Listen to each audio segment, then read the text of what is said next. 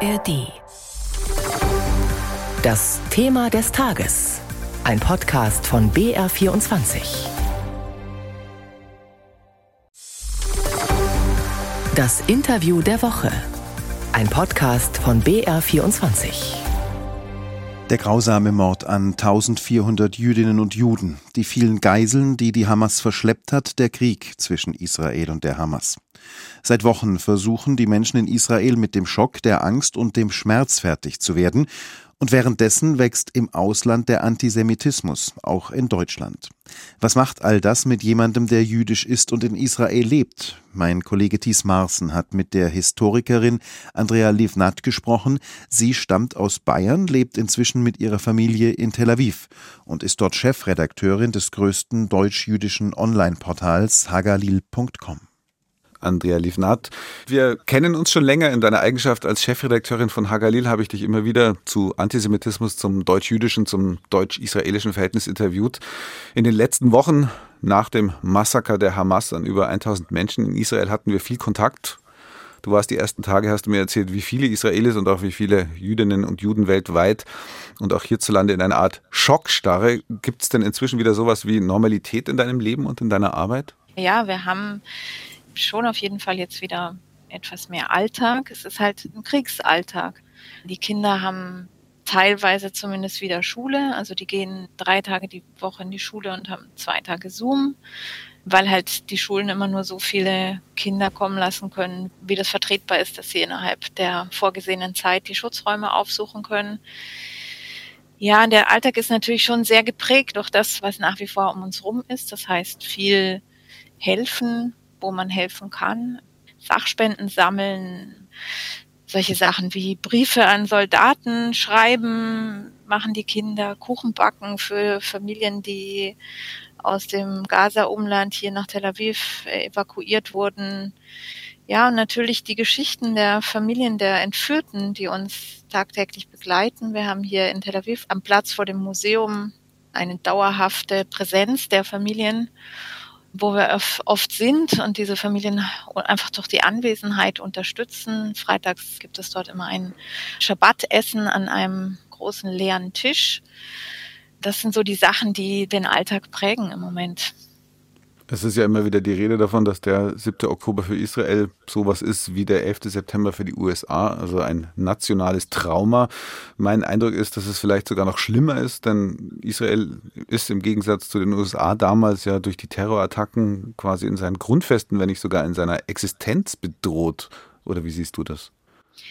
Also in seiner Existenz bedroht es Israel nicht. Also es ist auf jeden Fall ein sehr, sehr schwerer Schlag und es ist auf jeden Fall auch ein nationales Trauma. Und ich finde den Vergleich mit 9-11 deswegen passend, weil damit hätte man nie, nie gerechnet, dass sowas passieren kann, auch wenn natürlich diese Gefahr immer präsent war. Und es gab ja auch in der Vergangenheit immer wieder Versuche von Terroristen aus Gaza in die Kibbutzim im Gaza-Umland einzudringen. Aber das, was da passiert ist, in dieser großen Anzahl, dieser Überraschungsmoment und auch dieses Gefühl der Hilflosigkeit, dass wir ganz, ganz viele Stunden nicht verstanden haben, was eigentlich genau los ist. Das ist schon sehr vergleichbar mit 9-11. Israel war ja auch für Juden weltweit immer so eine Art psychologischer Rückhalt, so nach dem Motto, wenn es hier, ob es jetzt in Deutschland ist, in Frankreich oder in Großbritannien, wenn es hier zu heftig wird mit dem Judenhass und antisemitischer Gewalt, dann, dann kann ich immer noch nach Israel gehen. Du selbst bist auch aus Bayern, wo du aufgewachsen bist, nach Israel gezogen, unter anderem, weil du wolltest, dass deine Kinder offen und ganz selbstverständlich ihr Judentum leben können, sozusagen, ohne Angst vor Diskriminierung oder sich ständig erklären zu müssen. Wie sehr ist denn dieses Grundvertrauen in das, sage ich mal, Safe House Israel erschüttert worden? Das ist schon schon sehr erschüttert und grundsätzlich ja ist hier überall in Israel natürlich die Sorge groß und es wird viele Fragen zu beantworten geben, wenn der Krieg vorbei ist, wie das hat passieren können. Um nach Deutschland zu schauen, schon Stunden nach der Terrorattacke ist der Massenmord der Hamas auf deutschen Straßen regelrecht gefeiert worden. Süßigkeiten wurden verteilt. In den Wochen danach gab es zahlreiche pro-palästinensische Kundgebungen, auf denen auch Hassparolen gegen Israel gerufen worden sind. Die Zahl der antisemitischen Angriffe ist regelrecht explodiert. Das BKA hat ja diese Woche eine erste Bilanz gezogen. Danach gab es über 80 antisemitische Straftaten seit dem 7. Oktober. Ich fürchte, das ist nur die Spitze des Eisbergs. Wie wird es denn in Israel wahrgenommen? Ja, das wird sehr deutlich wahrgenommen. Also beispielsweise diese Judensterne, die in Berlin an die Türen gemalt wurden. Und auch die Demonstrationen, die werden natürlich hier in den Nachrichten gezeigt. Wobei ich denke mal, die Überraschung ist hier weniger groß, als sie vielleicht in Deutschland ist. Man hat nichts anderes erwartet. Ja, ich denke, so kann man es sagen. 2014, bei dem letzten größeren Gaza-Krieg, da haben wir alle diese Sachen schon deutlich gesehen. Und dass es jetzt besser geworden ist in der Zeit, ist jetzt nichts, was jemand erwartet hätte.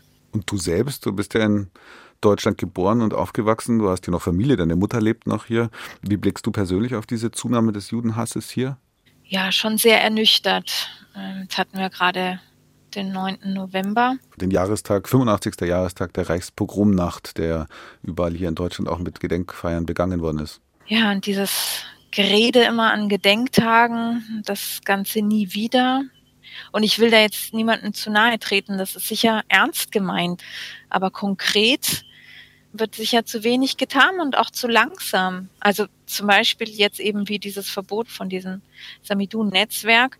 Da musste jetzt erst der 7. Oktober passieren, obwohl Experten seit Jahren vor diesem Netzwerk warnen.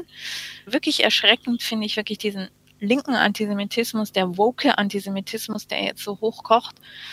Ja, es ist beängstigend, finde ich, mit welcher Gefühlskälte und mit welcher Ignoranz da auch gesprochen wird, gerade jetzt in Bezug zum Beispiel Gewalt an Frauen, wie das ja einfach ausgeblendet wird, komplett ausgeblendet wird, was da passiert ist von Seiten der Hamas. Das ist schon beängstigend. Würdest du sagen, ist es in Deutschland besonders schlimm mit dem Antisemitismus oder muss man leider sagen, dass, da ist Deutschland gerade keine Ausnahme? Ich habe fast immer das Gefühl, dass es vielleicht in Deutschland noch ein kleines bisschen besser ist.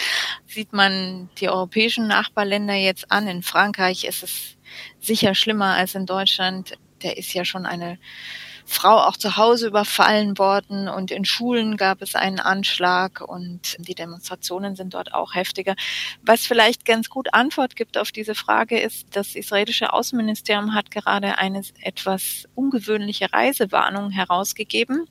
Und zwar hat das Außenministerium gewarnt vor allen Reisen in alle Länder, weil Israelis in allen Ländern gefährdet sind. Schauen wir nochmal nach Israel. Es hat ja in Israel dieses Jahr monatelange Massenproteste gegeben gegen die in Teilen rechtsextreme Regierung und deren höchst umstrittene Justizreform. Auch du warst auf der Straße bis zu den Terrorattacken der Hamas. Was ist aus der Protestbewegung geworden? Also die Protestbewegung hat sofort natürlich gesagt, dass jetzt nicht der Moment ist, um mit diesen Protesten weiterzumachen, dass man jetzt im Moment zusammensteht und selbstverständlich dann nach dem Krieg nach Verantwortlichen gesucht wird und diese Regierung, so wie sie jetzt dasteht, nach Hause gehen muss. Ja, und die Protestbewegung, man kann eigentlich nur sagen, gut, dass es sie gibt, weil ihre Netzwerke bestehen, also zum Beispiel die ganzen WhatsApp-Gruppen, die werden jetzt dazu genutzt, dass man Hilfe leistet, wo sie jetzt im Moment eben nötig ist die zum Beispiel auch Erntehilfe leisten. Es gibt jetzt das große Problem, dass die ausländischen Arbeiter, die hier waren, also sowohl zum Beispiel Tausende aus Thailand, wie natürlich auch die palästinensischen Arbeiter, dass das jetzt alles wegfällt. Jetzt hängt die Ernte, also die Tomaten, die Granatäpfel etc. an den Büschen, an den Bäumen und keiner pflückt sie. Also die haben sich jetzt umfunktioniert und organisieren eben solche Dinge. Und es war auch gut, weil die Regierung erstaunlich lang gebraucht hat, bis sie mit diesen Hilfsmaßnahmen in Gang gekommen ist. Und die Protestbewegungen haben da nicht range rumgefackelt, sondern sofort angepackt. Andrea Livnat war das im BR24 Interview der Woche. Sie ist Chefredakteurin des deutsch-jüdischen Online-Portals Hagalil